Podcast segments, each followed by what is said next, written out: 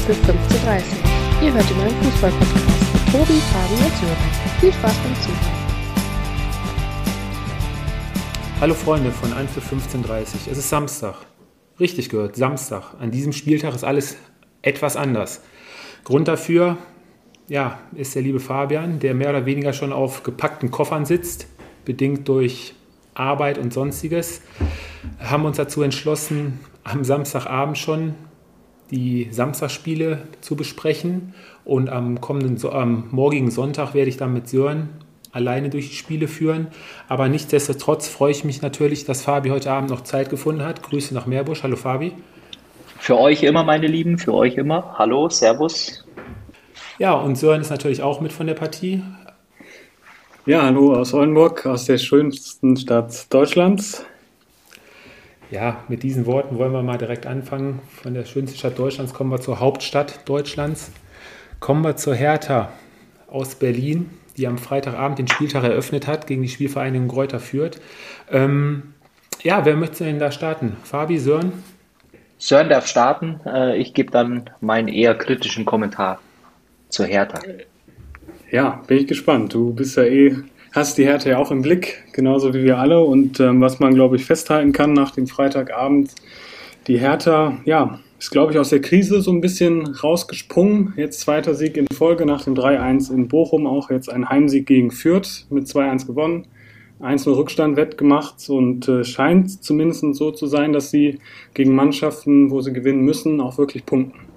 Wobei man natürlich dazu sagen muss, die Hertha äh, auch am Freitag wieder über lange Strecken des Spiels wirklich äh, nicht wirklich einfallsreich. Kräuter Fürth hat es eigentlich ganz gut verstanden, defensiv gut zu stehen und auch äh, jetzt mal ein bisschen weiter sich nach vorne zu orientieren, was der Hertha wirklich äh, zu kämpfen gegeben hat, gerade in der Defensive. Stand es soweit solide. Ähm, ja, und dann ein bisschen glücklich, sage ich jetzt mal, ist das 1-0 für Kräuter Fürth gefallen. Cefuig bringt da, ähm, ich weiß gar nicht, wer es war, äh, Duziak zum äh, kam zum Foulspiel im 16er und den fälligen Elfmeter verwandelte an Hogotta, relativ sicher. Und kurz danach wechselte dann Paul Dardai, äh, David Selke ein und Eckenkamp, der dann auch sofort ähm, den Ausgleich nach einer Ecke erzielte, ein schönes Kopfballtor, wo er frei zum Kopfball kam. Ja, und äh, dieser Eckelkamp war dann auch mitbeteiligt beim 2-1 Siegtreffer durch ein Eigentor von äh, Bauer. Der, der versucht einen Befreiungsschlag im 5-Meter-Raum ja, schlägt über den Ball und äh, ziemlich kurios springt dann von seinem Standfuß aus der Ball dann über die Linie zum 2 zu 1 Sieg der Hertha. Ähm, ja, sechs Punkte, zwei Spiele. Ganz, ganz wichtiger Sieg. Wenn da nicht ein Dreier drin gewesen wäre, glaube ich, wäre es eine ganz, ganz ungemütliche Woche für Paldadei geworden, oder Fabi?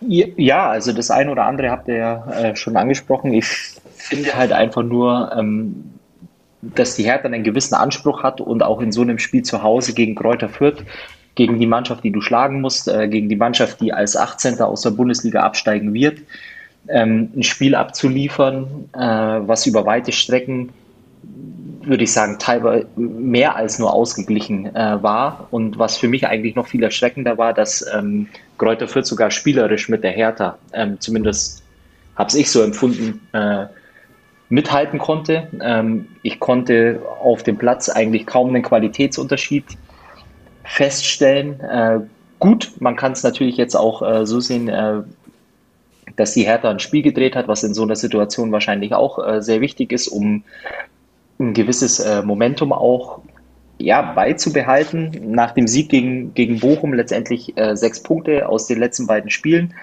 Du stehst wieder ein bisschen besser da. Aber überzeugen tut mich das äh, beim besten Willen nicht. Und äh, ich weiß nicht, wie es ihr seht, ähm, aber auch wieder die, die Darstellung von Paul Dardai äh, im Interview nach dem Spiel stellt sich mir die Frage und gerne könnt ihr beiden äh, die Frage mir beantworten, aber inwiefern äh, ist sowas für eine Mannschaft ähm, denn wirklich ein, ein, Trainer, der dich äh, motiviert, der dich auf die richtige Spur bringt, die Aussagen äh, manchmal oder vielleicht war das Beste, was uns passieren konnte, letztendlich der Elfmeter, dass wir aufgewacht sind, äh, so in die Richtung zumindest. Ich finde das nicht gut. Also ich finde das äh, eher tendenziell unglücklich und äh, im Moment leben sie einfach auch davon, dass sie jetzt zwei Gegner hatten, die man schlagen muss äh, als Hertha BSC. Ich bin nicht überzeugt von diesem ganzen Projekt. Ja, kann ich mich nur anschließen. Ich glaube, das, was Paul Dada im Moment ist, auch ein bisschen so eine Trotzreaktion. Ähm, glaube auch, dass da das Verhältnis mit der Mannschaft nicht, so, nicht mehr so wirklich passt. Ähm, äh, und klar, die beiden Gegner, die musst du schlagen. Ähm, hätte, wäre das nicht passiert, dann wäre Paul Dada sicherlich, Paul Dada auch sicherlich nicht mehr so lange Trainer gewesen. Aber ich glaube auch, dass sowieso es so ganz danach ausscheint, als wenn Dada auch irgendwie froh ist, wenn er dann wieder in den Jugendbereich gehen kann. Also ihr habt es jetzt beide auch schon angedeutet. Also für mich ist es auch so ein von Spiel zu Spiel hangeln von, äh, von seiner Seite aus. Er macht wirklich einen Eindruck, als ob er eigentlich schon mit dem Kapitel mehr oder weniger abgeschlossen hat und eigentlich dann froh ist, wie du schon sagst, dann zurück in den Jugendbereich gehen kann und da in Ruhe arbeiten kann. Aber wir haben es ja oft genug schon gesagt, ob da jetzt, also da muss ein neuer Trainer her und meiner Meinung nach auch immer noch ein anderes Spielermaterial. Es war ja am Freitag über weite Strecken wieder total ideenlos, planlos, ähm, vom Spielaufbau angefangen bis äh, ins Umschaltspiel. Ähm, Greuther Fürth hatte ohne, äh, hat ohne große Probleme sich defensiv stellen können, wurde sehr, sehr selten eigentlich gefordert. Und Fabi, du sagtest auch gerade, ein Spiel eigentlich auf Augenhöhe. Und unterm Strich war es wirklich ein sehr, sehr glücklicher Sieg der Hertha, wo Kräuter Fürth auf jeden Fall aufgrund der Leistung einen Punkt verdient gehabt hätte. Wie habt ihr die Leistung von, von Prince gesehen? Ja, ich glaube, also wenn man das ähm, jetzt nach den Wechseln ja auch äh, sieht, dass die Hertha ja dann das Spiel gedreht hat, muss man ehrlicherweise sagen, dass äh, die Jungen im Moment eher die Leistung bringen. Ähm, ich, äh, wer war es? Marco Richter hat ja auch, äh, fand ich, einen guten Einstand. Dann kam noch seine Einwechslung. Ähm, Jürgen Erkennen kam, wenn er jetzt noch mehr äh, zu dem System findet, dann wird er, denke ich mal, auch von Anfang an spielen. Ähm, und ja, Boateng, klar, das ist so eine romantische Story, dass er jetzt wieder in Berlin ist, aber ich glaube, gerade was, was den Saisonstart betrifft, äh, hat er der Hertha noch nicht so wirklich geholfen.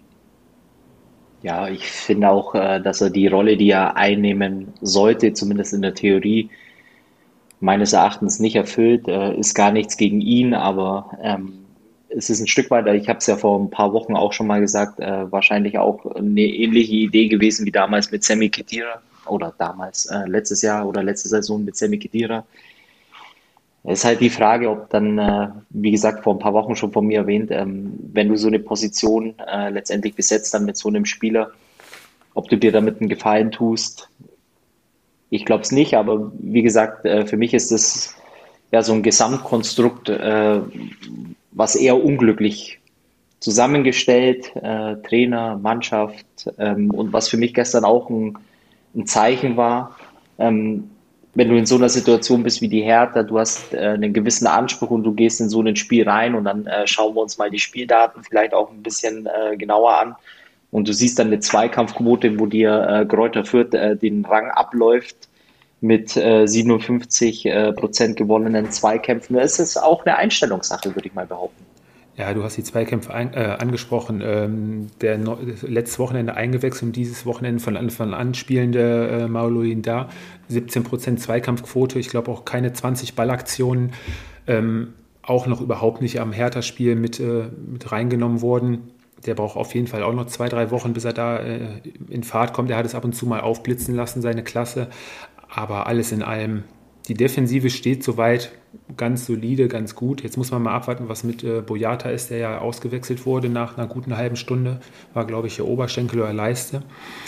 Aber ja, nächstes Wochenende geht es äh, gegen RB Leipzig, Leipzig. Was auch kein leichtes Spiel werden wird, aber ja, die Leipziger haben ja momentan auch so ihre eigenen Baustellen und Probleme. Ja, und für Greuther Fürth geht es dann am nächsten Spieltag, am Freitagabend, Topspiel zu Hause gegen den FC Bayern München, wo man jetzt auch nicht unbedingt äh, mit Punkten rechnen kann.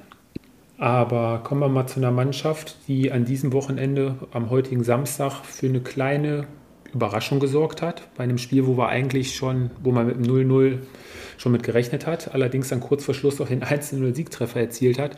Kommen wir, Fabi, zum FC Augsburg.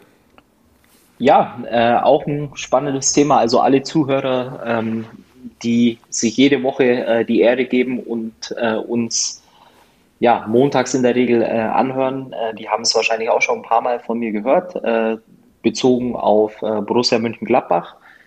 Ich bin nach wie vor davon überzeugt, dass man diesen Sommer ähm, ganz viel verpasst hat, an der Mannschaft zu ändern. Ich sage nach wie vor, es ist eine Mannschaft, die definitiv den einen oder anderen richtig, richtig guten Fußballer drin hat, aber dieser Mannschaft fehlt es einfach an äh, Mentalität. Ähm, und wenn du so ein Spiel jetzt in Augsburg wieder 1-0 verlierst, ähm, letztendlich, wenn man mal alles andere ausblendet, wie glücklich oder unglücklich äh, das letztendlich äh, zustande kommt, aber das ist ein Spiel, was du verdammt nochmal gewinnen musst als Borussia Mönchengladbach. Und da sind wir uns, glaube ich, alle einig.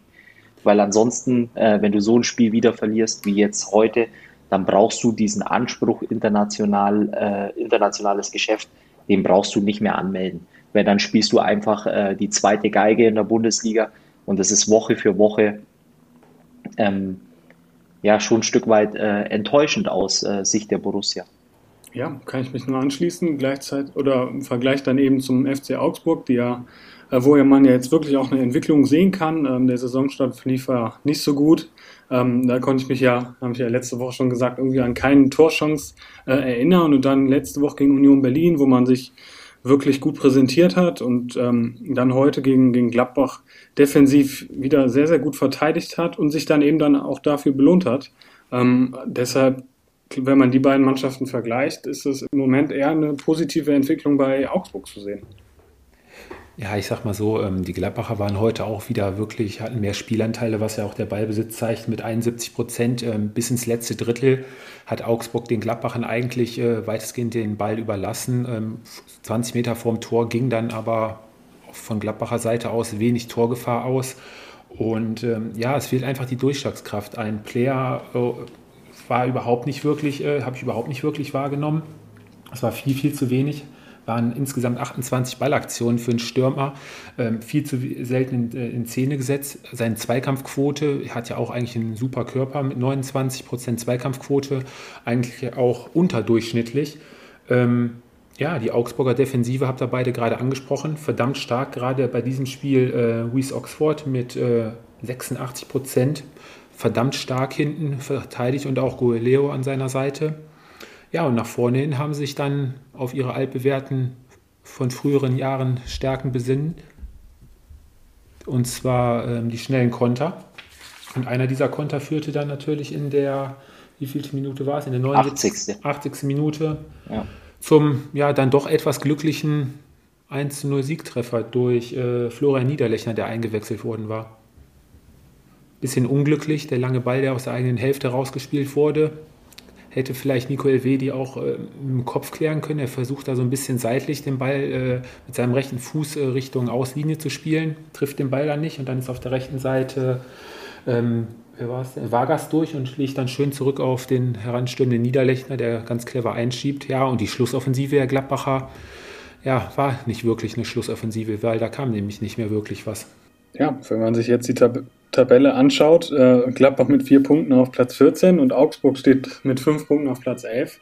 Ähm, da muss man ja wirklich davon sprechen, dass das bei Gladbach ähm, derzeit überhaupt nicht läuft. Und da bin ich wirklich gespannt, wie es in den nächsten ähm, Wochen auch weitergeht, weil so vom, ja, vom, vom Spiel her ähm, spricht mich Gladbach jetzt noch nicht an. Und ich kann auch noch nicht erkennen, wo da die Handschrift von äh, Adi Hütter zu sehen ist. Ja, letztendlich äh, Jonas Hofmann fiel bei dem Spiel aus, wegen äh, muskulärer Probleme, glaube ich, ja. Und äh, Thuram fällt ja jetzt auch schon längere Zeit aus. Ähm, das sind natürlich zwei Spieler in der Offensive, die fehlen, aber ja, eine klare Handschrift äh, erkenne ich da auch noch nicht. Und die nächsten beiden Spiele sind natürlich für Gladbach äh, auch ein ganz schönes Brett mit äh, Dortmund und äh, Wolfsburg kommen natürlich auch zwei Top-Mannschaften jetzt die nächsten beiden Wochen. Ja, es bleibt spannend in Gladbach auf jeden Fall. Tendenz, Fabi, eher Daumen nach unten die nächsten Wochen? Ja, ich sage, es ist jede Woche ein Stück weit ähm, ja, enttäuschend aus äh, Sicht der Gladbacher. Du hast jetzt äh, zwei Spiele ähm, vor der Brust, die du meines Erachtens in der aktuellen Form äh, nicht gewinnen wirst, beziehungsweise auch nicht punkten wirst. Ähm, ja, und dann stehst du eben äh, ja, da unten drin und wie gesagt, du bist weit weg von deinem eigenen Anspruch, du bist weit weg vom internationalen Geschäft. Und äh, wenn man mal dieses große Ganze sieht, dann ist es ja noch mal viel interessanter. Ähm, du hattest ja jetzt äh, die letzten ein, zwei Jahre immer mal wieder die Situation, wo es im Sommer den einen oder anderen Spieler äh, gegeben hat, der einen gewissen Anspruch äh, angemeldet hat.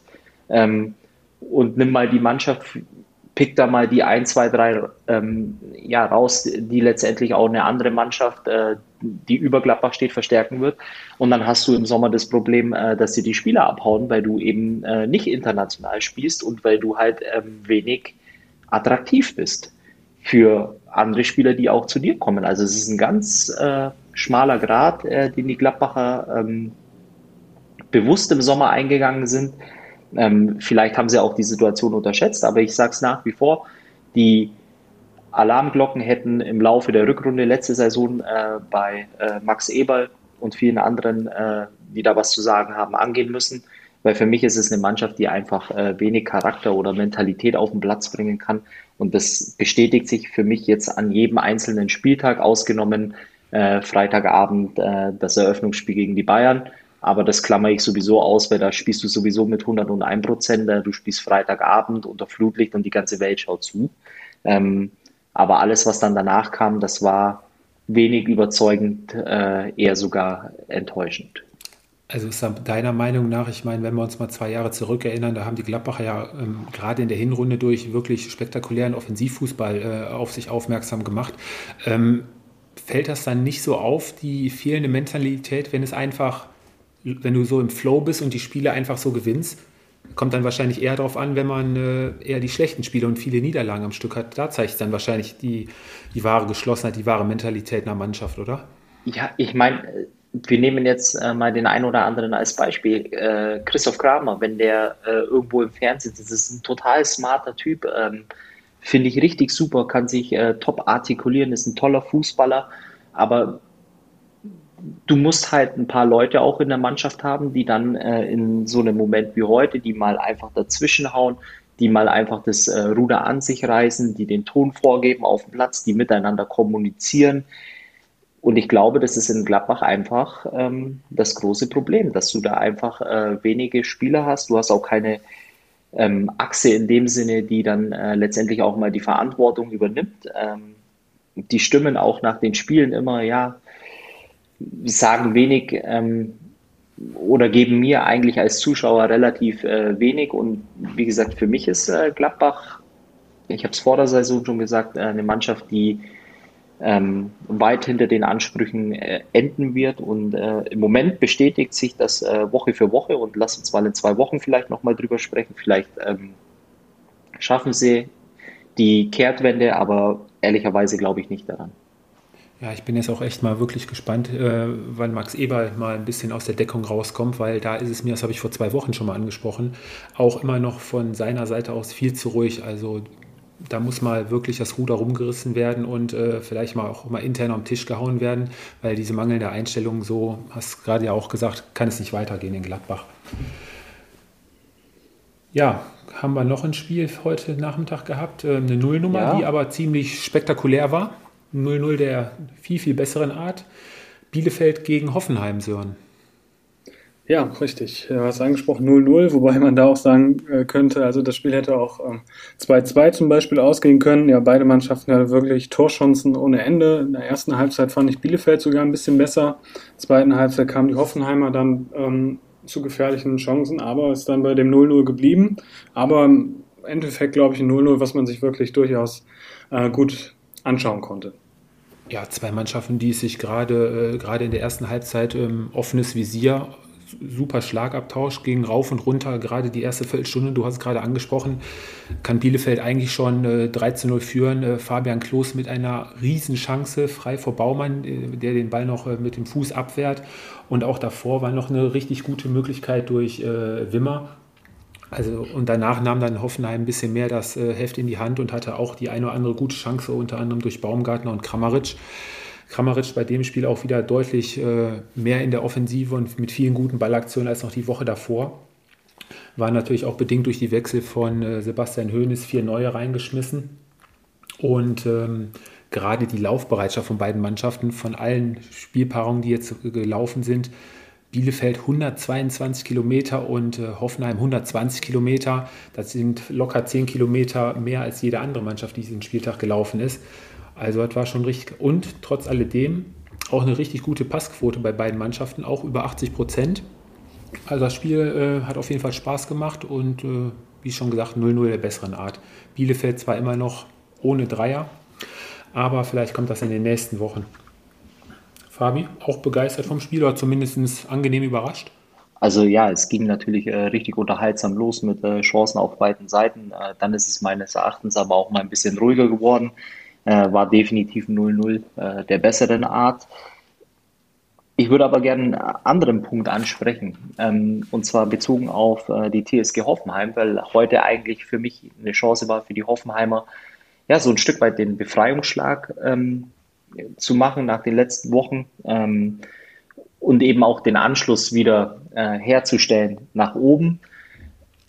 Ich war ja vor der Saison eher so, dass ich äh, ja der Meinung war, dass Hoffenheim sozusagen für mich die graue Maus äh, der Liga ist. Man weiß nicht so wirklich, was man mit der Mannschaft anfangen kann. Sie stehen jetzt nach fünf Spielen bei fünf Punkten. Und die Frage ist natürlich dann auch, ähm, du hast sie auch viel, viel stärker eingeschätzt, glaube ich, ähm, vor der Saison. Die Frage ist natürlich dann äh, letztendlich, äh, wann kommt der Moment, äh, wo die Hoffenheimer dreifach punkten, wo die Hoffenheimer die Mannschaften äh, schlagen, die hinter ihnen stehen müssen, wenn du wirklich auf Platz äh, 6, 7 oder 8 äh, enden willst. Und äh, für mich ist es eine Bestätigung in den letzten zwei, drei Wochen, dass die Hoffenheimer ähm, da im Moment einfach noch nicht sind. Du hast eine gewisse Qualität im Kader, die muss aber ja, äh, irgendwann dann auch mal äh, sich in Form von Ergebnissen widerspiegeln können.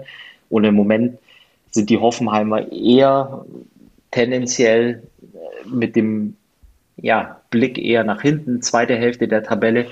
Ähm, die Frage an dich im, im Speziellen, was kann man von der Hoffenheimer Mannschaft denn jetzt überhaupt die nächsten Wochen erwarten? Weil im, für mich war es einfach viel zu wenig, was da äh, die ersten fünf Spieltage an Punkten äh, und auch an ja, wie soll ich sagen, äh, Hoffenheim steht ja in der Regel auch immer für Spektakel, äh, teilweise zumindest, oder Offensivfußball, aber das ist, äh, sehe ich nicht wirklich in der Mannschaft. Ähm, zuerst mal, also nach der Niederlage letzte Woche in Mainz, wo ja wirklich eine komplett, ich sag schon fast körperlose, leblose äh, Hoffenheimer Mannschaft auf dem Platz stand, war das jetzt am Wochenende, das äh, war aber auch klar, dass die Reaktion kommen musste, gerade ähm, da, wo es gegen Bielefeld ging, die ja auch äh, immer alles reinhauen. Das war auf jeden Fall eine gute Reaktion der Mannschaft und äh, gerade nach den ersten 20 Minuten und auch äh, weitestgehend in der zweiten Halbzeit waren, waren gute Möglichkeiten da, auch in Bielefeld als Sieger vom Platz zu gehen. Und äh, spielerisch, offensiv war das schon deutlich besser als letzte Woche. Es fehlt, glaube ich, so der, der Schlüsselmoment, das, äh, das Quäntchen Glück, dass da auch endlich mal der erste Dreier fällt, weil du hast es gerade angesprochen, offensiv und spielerisch ist die TSG eigentlich äh, immer in den letzten Jahren für Spektakel bekannt gewesen. Da waren ja häufige 4-3, 4-2 Partien oder so, eher nach offensiv, nach vorne gespielt, als statt hinten defensiv zu stehen. Ja, muss man jetzt mal abwarten, aber ich bin immer noch äh, positiv gestimmt, dass äh, Sebastian Hoeneß da die nächsten Wochen wieder ein bisschen Konstanz reinkriegt und die TSG auch im, am nächsten Wochenende in Stuttgart punkten wird. Wo, wobei das natürlich auch so ein bisschen der rote Faden ist, äh, im Prinzip schon der vergangenen Jahre, weil man sagt immer äh, vor der Saison, ja, die TSG hat eine gute Mannschaft und die müsste eigentlich ja auch um die internationalen Plätze spielen. Nur dann äh, versaut man sich das eben in solchen Spielen, ja, wo man sagt, äh, gegen Mannschaften, wo du punkten musst, äh, da wird dann eben nicht gepunktet. Und das hat dann vielleicht man sagt, die Qualität ist vorhanden, aber vielleicht ist das dann eben doch nicht die Qualität, die ähm, dafür reicht, um international zu spielen. Weil du hattest letzte Woche die Chance, nach einem spektakulären äh, Spiel in Dortmund, dann hätte man zu Hause durchaus die Mainz auch schlagen können. Und dann Bielefeld, das wären sechs Punkte gewesen. Dann stehst du natürlich mal in der oberen Hälfte. Und äh, das ist natürlich das, was wirklich in den letzten Jahren auch meiner Meinung nach äh, immer wieder der Fall war, dass du dir das irgendwie selbst ähm, versaust, weil du diese, ja, keine Konstanz in deinen Leistungen hast. Ja, gebe ich, gebe ich, gebe ich recht. Ähm, ich sag mal, vielleicht kommt in den nächsten Wochen ähm, Bebu, der jetzt nach seiner Corona-Erkrankung auch endlich mal wieder das erste Spiel gemacht hat. Der war ja letztes Jahr mit der torgefährlichste Spieler bei der TSG nach André Kramaric. Mhm, wenn sie den wieder ans Laufen kriegen und auch vorne wieder das Tor trifft. Also, wie gesagt, ich bin positiv gestimmt, dass die nächsten Wochen die TSG weiterhin eine vernünftige Leistung abliefern wird und auch dann mit einem Dreier belohnt werden wird. Und ähm, die Niederlage letzte Woche in Mainz, ähm, dass Mainz dieses Jahr oder schon seit ähm, quasi der Rückrunde im letzten Jahr eine wirklich sehr unangenehme Mannschaft ist, gegen die momentan wohl keiner gerne spielt. Somit die unangenehmste Mannschaft momentan. Hat sich, äh, hat wohl Christian, hat jetzt Christian Streich am Wochenende mit Freiburg auch äh, erfahren müssen. Das war ja ein Spiel, was äh, ja, ich weiß immer noch nicht, was ich davon halten soll. Das war ja Abnutzungskampf pur auf beiden Seiten. Das war ja, boah, ein Zweikampf folgt auf den anderen. Der Reporter war, glaube ich, am Ende, hat er, glaube ich, knapp 200 Zweikämpfe gezählt nach Spielende. Also da ging es auf jeden Fall schon gut zur Sache auf beiden Seiten, oder? Ja, also du, du hast es äh, gut zusammengefasst. Ähm, wir, wir, haben jetzt über das Spiel, ähm, ähm, über das Spiel Mainz gegen äh, Freiburg ähm, natürlich, nein, das war nicht Mainz gegen Freiburg, es war, äh, helf mir mal kurz bitte, Bielefeld gegen Hoffenheim, Entschuldigung. Genau. Äh, Bielefeld äh, gegen Hoffenheim gesagt, es war spektakulär. Ähm, und das war jetzt gegen Mainz, äh, bei Mainz gegen Freiburg ähm, nicht so spektakulär, es war ja eher wirklich defensiv ähm, geprägt. Und ähm, ja, also für Mainz sicherlich ein Punktgewinn, für Freiburg kann man sagen, sind ja im Moment eigentlich gut in Form. Ähm, das sicherlich mit, auch mit einem Dreier gerechnet haben vor dem Spiel. Also es war äh, vor allem ein intensives Spiel, ähm, wahrscheinlich jetzt kein Spiel, wo ich äh, unbedingt hätte im Stadion sitzen müssen. Äh, ich glaube, es war ähm, trotzdem äh, für beide Mannschaften eigentlich äh, ein super Ergebnis, äh, weil schaut mal auf die Tabelle. Und du hast ähm, Mainz zumindest über Nacht ähm, wahrscheinlich auf Platz 3 und du hast die Freiburger mit neun Punkten auf Platz 5, die gleichzeitig noch, wenn ich es richtig im Kopf habe, einen Vereinsrekord, äh, bester Saisonstart äh, nach fünf Spieltagen aufgestellt haben. Eingestellt. Eingestellt. Oder eingestellt. Ähm, aber letztendlich sind wir mal ehrlich, äh, wer hätte das vor der Saison gedacht? Äh, die Mainzer mit zehn Punkten und die Freiburger mit neun Punkten. Das ist ein Ergebnis, mit äh, dem letztendlich beide Mannschaften heute äh, nach so einem Spiel leben können. Und besser kannst du nach dem fünften Spieltag, glaube ich, äh, für beide Mannschaften geltend äh, nicht dastehen. Und, und das ist das Wichtige. Und das ist vielleicht auch im Moment der Unterschied zu allen Mannschaften, die normalerweise in dem gleichen Pool ähm, ja, anzusiedeln sind, die es halt eben nicht schaffen, ihre Punkte Woche für Woche so zu sammeln, wie es im Moment die Mainzer und die Freiburger machen. Und dann hast du im Laufe der Zeit und jetzt nach fünf Spieltagen auch schon mal kein Polster, ähm, aber du gehst ein bisschen ruhiger äh, in die Spiele rein, weil du weißt, okay, du hast nach hinten äh, deine fünf, sechs Punkte äh, Vorsprung. Ähm, das heißt, dir kann der ein oder andere Ausrutscher vielleicht mal passieren. Und es gibt einfach Sicherheit. Und äh, von daher war das, äh, glaube ich, heute dann, beide bekommen einen Punkt und, und das ist absolut in Ordnung. Äh, spiegelt auch das, den Spielverlauf meines Erachtens wieder. Ja, und beide Mannschaften haben ja dieses Jahr schon bewiesen, dass sie die Großen schlagen können. Die Freiburger mit Dortmund und äh, Mainz mit dem Sieg gegen RB. Ja, und dann trennt man sich halt äh, mehr oder weniger heute auf jeden Fall gerecht äh, Punkteteilung. Und dann steht man ganz gut dann da in der Tabelle. Und wie du schon angesprochen hast, Fabi, das sind alles Punkte, die dir Sicherheit geben. Das sind alles Punkte gegen den Abstieg. Mainz ist jetzt auch schon seit zig Spielen, weiß ich nicht, wie viele Punkte sie da schon äh, sich zusammen ergaunert haben mit ihrer Spielweise. Ähm, das war ja heute auch wieder, gerade in der Defensive um, um Bell und auch um St. Just wieder, die den Ausfall von Niakate verkraften mussten, hätte ich jetzt nicht mitgerechnet. Auch weiterhin äh, sehr, sehr stark in der Defensive. Und auch dieses, hier mal ein kleines Foulspiel, da nochmal ein Trikotier, da wieder eine Spielunterbrechung. Das, das macht irgendwann dann auch keine Lust mehr zu spielen. Ne? Andauernd wird der Ball Mainz ausgeschlagen oder so. Es war früher selber auch immer unangenehm, gegen solche Mannschaften zu spielen, die einfach die Lust am äh, Spiel genommen haben. Und ähm, ja, dadurch kommen dann auf beiden Seiten auch weit über 100 Fehlpässe noch zustande. Ähm, wobei die Freiburger ja eigentlich eine Mannschaft sind, die wirklich äh, ziemlich passstarkes äh, Team sind. Ja, aber alles in allem denke ich, äh, Sören, du hast es auch gesagt, kann Christian Streich auch mit dem Punkt in Mainz äh, mehr als gut leben. Nächste Woche gastiert der FCA bei, bei, bei Freiburg, die dann, glaube ich, ihr letztes Heimspiel im alten Stadion haben werden. Da werden sie wahrscheinlich auch nochmal alles raushauen, um sich dann mit dem Sieg zu verabschieden. Ja, und dann die Mainzer kommen nach Leverkusen. Da haben sie die letzten Jahre auch immer sich relativ teuer verkauft haben es Bayer auch immer schwer, schwer gemacht. Ja, die Mainzer weiterhin positiv hervorzuheben dieses Jahr. Denke ich immer noch die Überraschungsmannschaft, oder? Du musst in dem Atemzug eigentlich beide Mannschaften nennen. Äh, klar, bei den Freiburgern ist man so ein Stück weit ähm, vielleicht gewohnt, dass sie sich immer jetzt die letzten Jahre relativ früh mehr oder weniger sichern konnten. Aber ich, ich finde äh, die Entwicklung bei beiden Mannschaften, was heißt Entwicklung? Ähm, äh, eher bei den Mainzern dann äh, extrem positiv. Und für beide Mannschaften ist es doch jetzt nach dem fünften Spieltag einfach auch eine Bestätigung äh, der guten Arbeit, äh, die da im Moment geleistet wird. Und ähm, wie gesagt, und du kannst jetzt nächste Woche in die Spiele reingehen äh, mit einer gewissen ja, äh, Ruhe. Äh, du weißt, ähm, du stehst nicht mit dem Rücken zur Wand und äh, das tut beiden Mannschaften gut. Und von daher freut es mich für beide Mannschaften, für die Mainzer und für die Freiburger einfach. Richtig, für beide Trainer, ziemlich sympathische Trainer auch. Ja, kommen wir zu dem Spiel, Sören, über das du wahrscheinlich äh, heute nicht mehr so gerne reden wollen wolltest. Aber kommen wir nicht drum rum. Hohe Klatsche in München kassiert. In der Höhe eigentlich nicht mitzurechnen gewesen oder doch schon mitgerechnet? Ja, also ich muss sagen, vor dem Spiel hatte ich schon so ein bisschen das Gefühl, dass, dass wir vielleicht eine Überraschung oder dass der VfL vielleicht eine Überraschung in München schafft ähm, 15 Minuten oder vielleicht 10 Minuten sehr, sehr gut mitgehalten, aber das reicht dann eben nicht. Ähm, dann, dann machst du Fehler. Ähm, die Fehler werden in München dann erst recht bestraft und äh, dann gehst du halt 7 zu 0 unter. Man muss bei Bayern auch sagen, und da, das hat mich wirklich beeindruckt äh, nach dem Barcelona-Spiel, sie haben ja nicht aufgehört. Sie haben immer weiter Fußball gespielt, ähm, am Ende auch keine Gnade gezeigt. Ähm, und das muss man wirklich dann auch nochmal hervorheben. Klar, Bochum war chancenlos.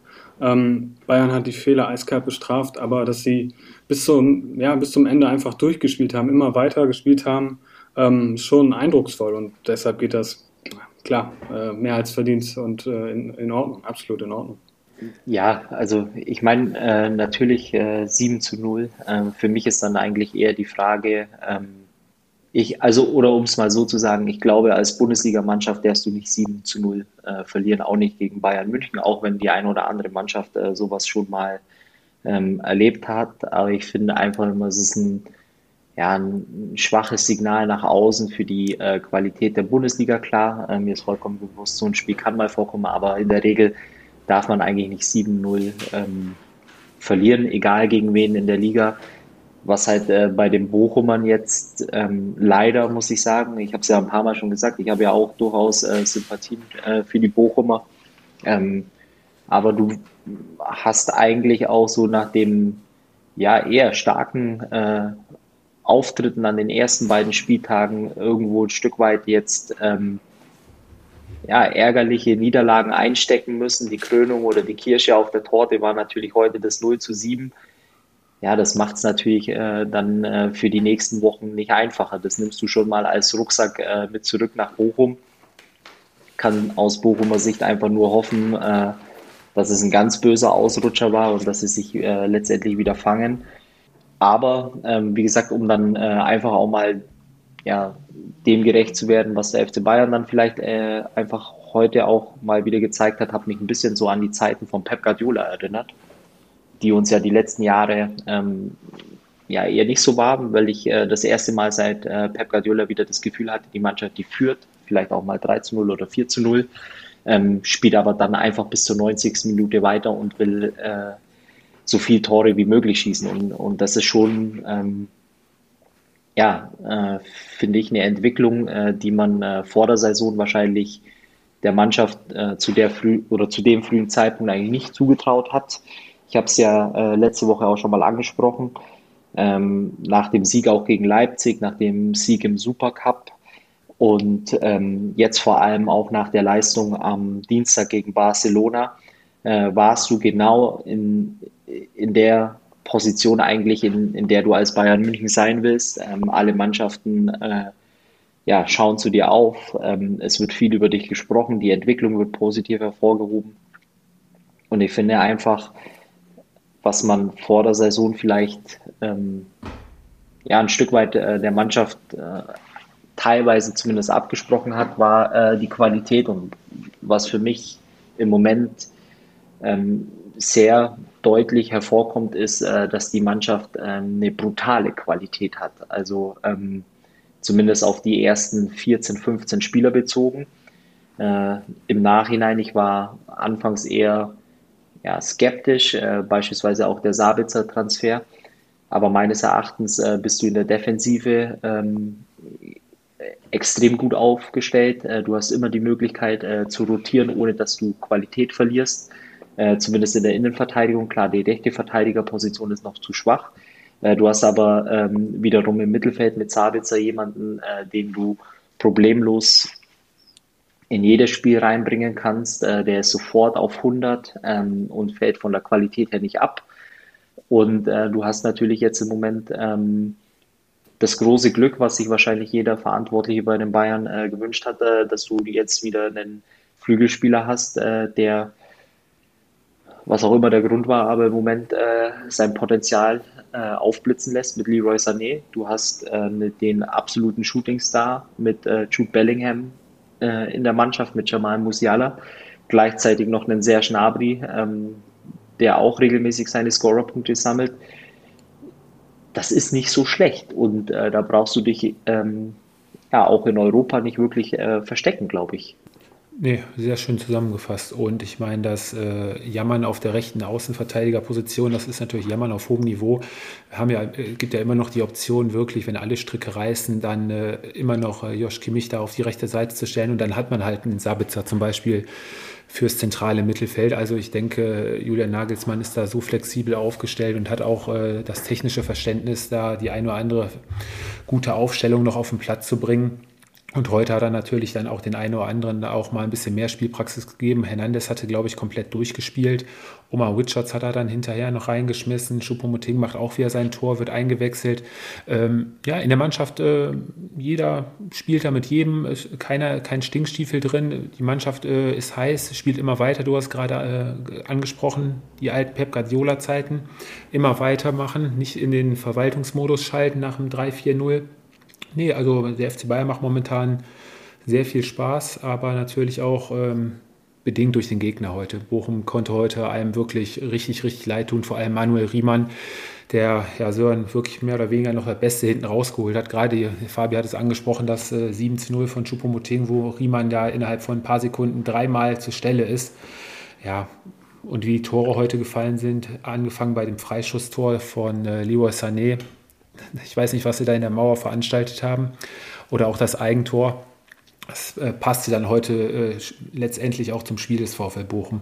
Ja, ich glaube äh, ja. letztendlich, wenn, wenn man ein Tor, glaube ich, äh, rauspicken will, was äh, so den Tag von den Bochumern heute widerspiegelt, dann war es eigentlich das letzte Tor von Choupo-Moting.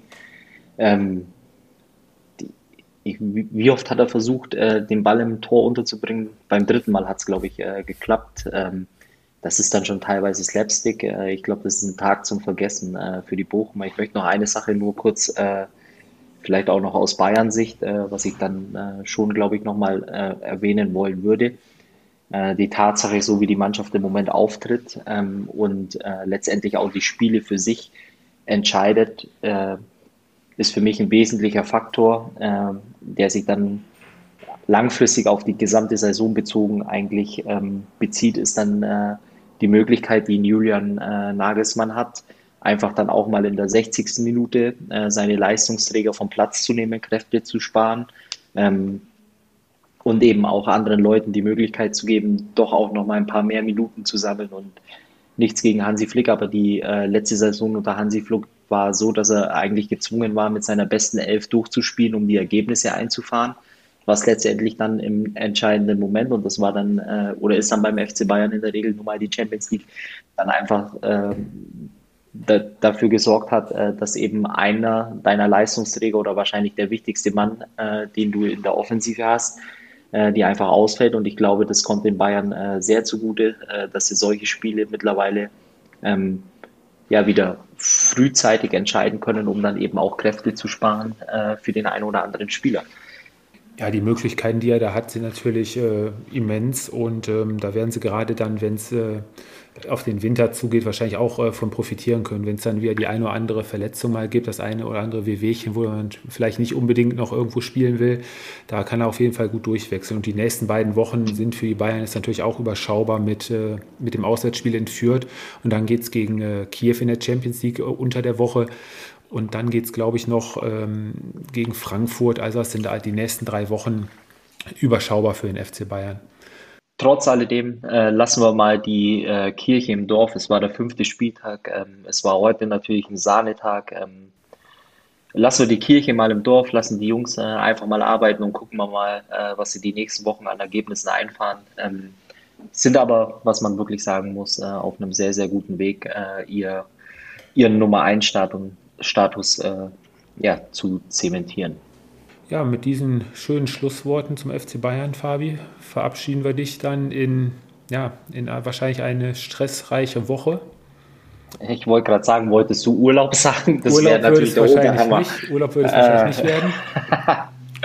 nee, wird es nicht werden. Ähm, wie gesagt, ich äh, sage danke, mir hat es äh, wieder Spaß gemacht. Äh, nächste Woche bin ich wieder voll dabei. Äh, macht es gut, schönen Abend und an alle, die es am Montag hören, guten Start in die Woche. Alles klar, Fabi. Bis dahin. Mach's gut. Wir, Ciao. wir hören uns Ciao. morgen. So sieht's aus. Und besprechen dann noch das Abendspiel von heute mit Köln gegen Leipzig und dann die drei Spiele von Sonntag. Das machen wir. Bis gut, morgen. bis morgen. Ciao. Das war Anpfiff 15.30 euer Fußballpodcast mit Tobi, Fabi und Sören. Bis zum nächsten Mal.